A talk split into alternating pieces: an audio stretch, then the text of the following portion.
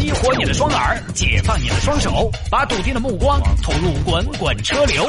微言大义，换种方式，用听觉纵横网络江湖。给我一个槽点，我可以吐槽整个地球仪。以下内容仅代表主持人个人观点，与本台立场无关。来，我们今天第一件事情来看什么呢？这两天很多朋友呢都非常关心，也在微信上给我留言说，新娘要八千八百元的下车钱被新郎暴打。这个事情呢，昨天就有很多听众在微信上给我留言，哦天，我龟儿摆这个，这种狗血事件大家都爱听。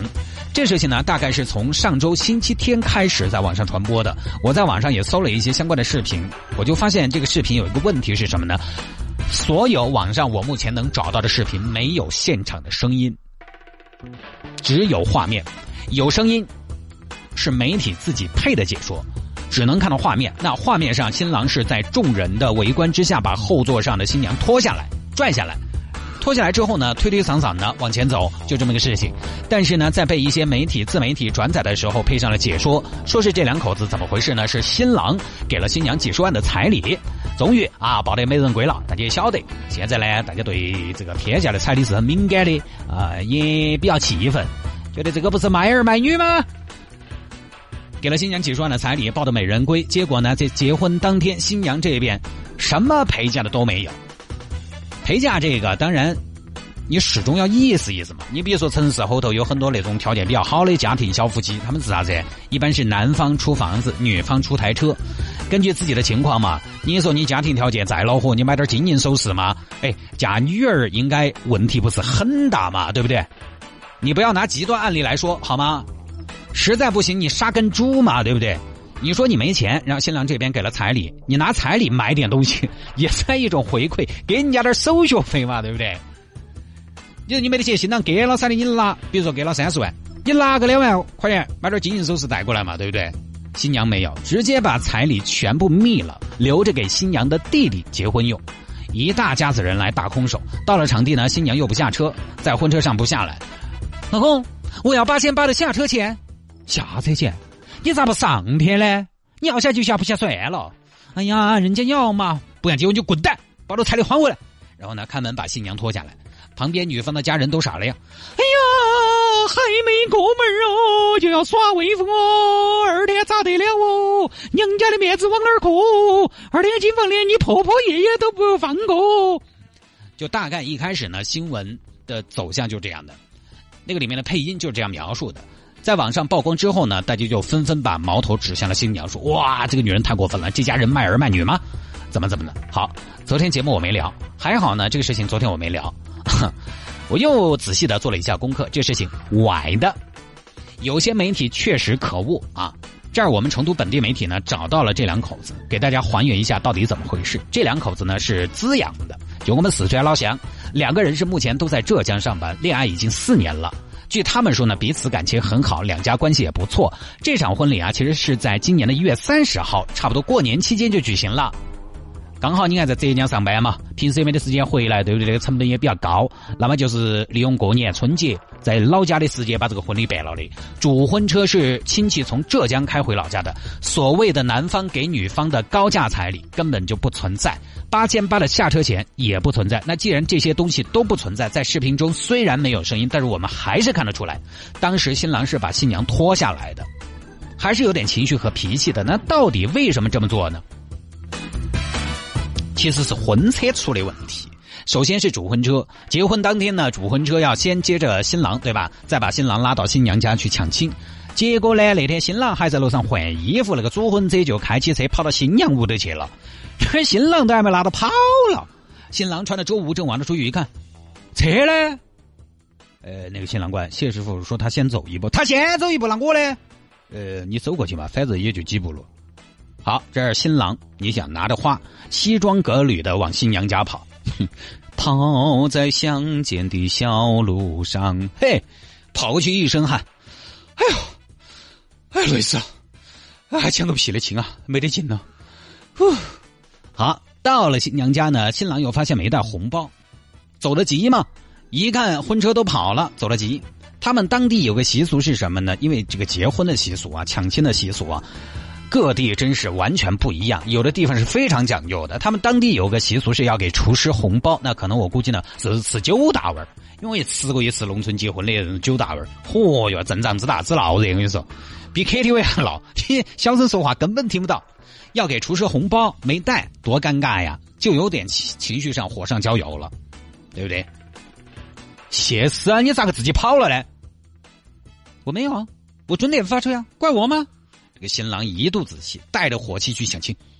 开门，开门，搞快点，开不开？我数到三，一、二、五、七、六，这个不按牌理出牌。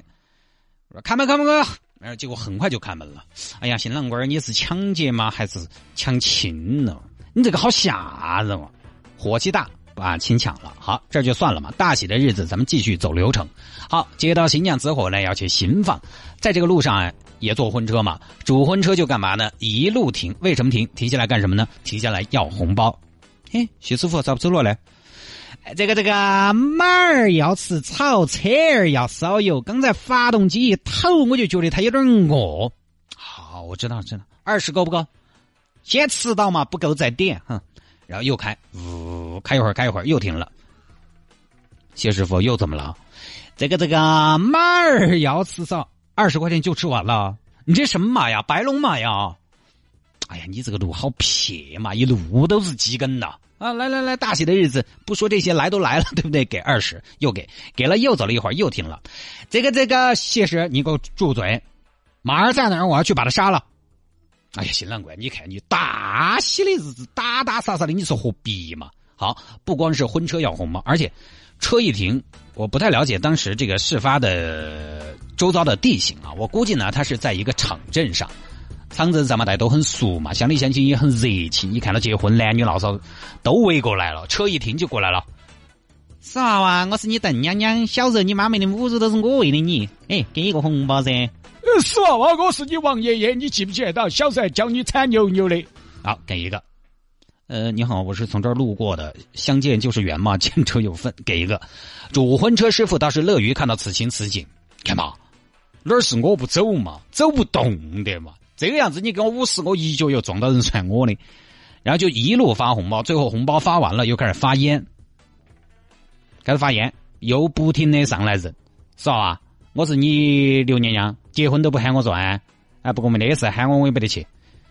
哎呀，刘娘娘不好意思，来嘛，吃根烟嘛。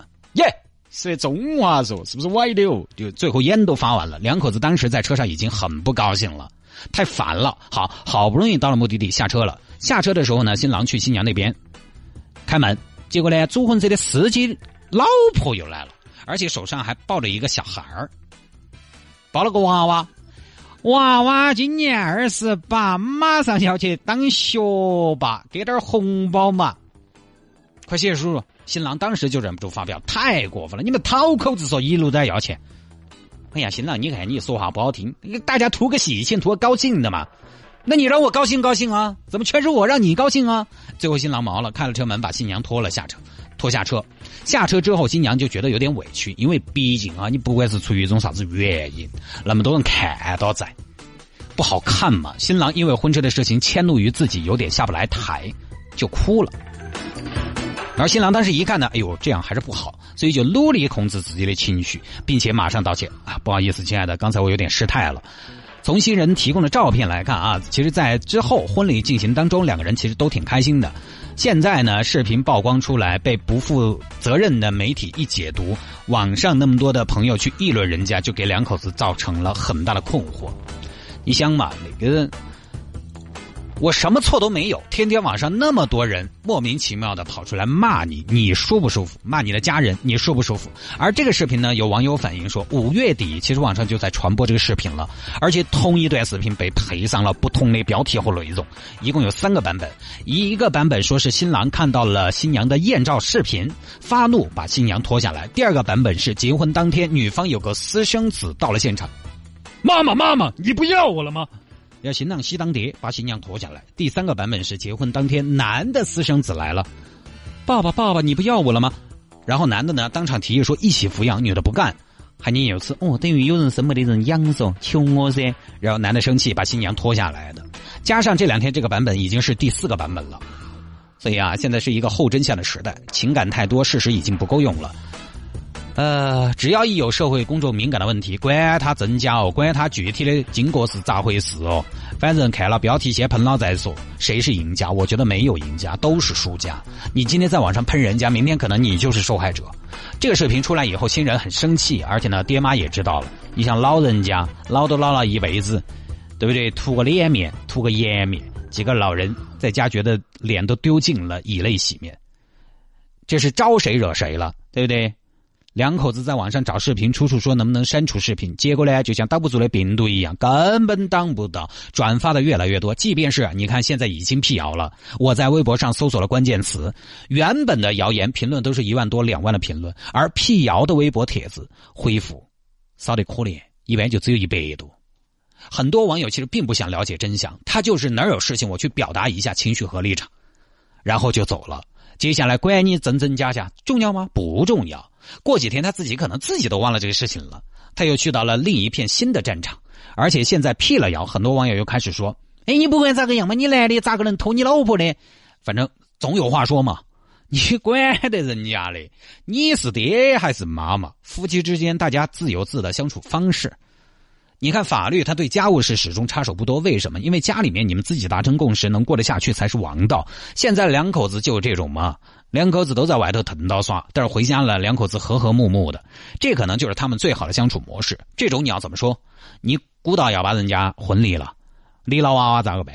两个大龄独生男女会不会衍生一些新的问题？所以家务是这个冷暖自知的东西，不好说。当然反过来这个事情哈，我觉得新郎这边当天的操作上确实还是冲动了一点。结婚这个事情呢，它涉及的面因为确实太广了，这里面说实话，请的人里面有些呢是真正的你的好亲戚、你的好朋友，但是有些人来可能可能他就等到看你的笑话。